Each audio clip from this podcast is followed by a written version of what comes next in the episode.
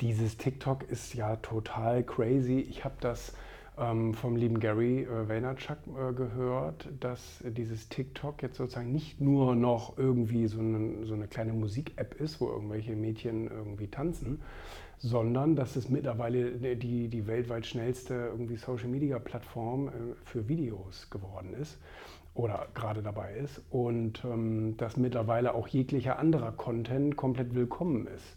Also habe ich gedacht, klar, gut, ähm, es ist immer ordentlich, auf allen Kanälen präsent zu sein, machen wir.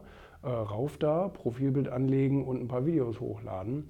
Und dann hatten wir nach einem Tag 120.000 Videoaufrufe. Ich habe gedacht, ich bin bescheuert.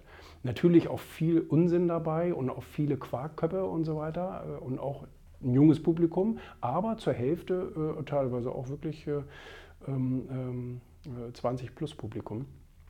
Und ähm, Wahnsinn, Wahnsinn. Also wo andere Portale da wirklich ganz schlecht performen, ist dieses Portal richtig, richtig heftig. Hätte ich gar nicht gedacht. Und ähm, ich finde, auf, auf allen Kanälen Omnipräsenz zu zeigen, finde ich gut. Und ähm, ja, ich meine, was kann es denn schaden? Ne? Kann, kann nur besser werden. Leute haben da auch gefragt, was willst du hier? Aber ähm, ja, äh, da wird auch Publikum sein, was sich, was sich für solche Themen Erfolg, Unternehmertum und so weiter interessiert. Sind ja insbesondere auch junge Leute. Und außerdem ähm, äh, werden die auch älter und haben einen Beruf und kommen vielleicht in eine Führungsposition oder irgendwas ähnliches. Ne?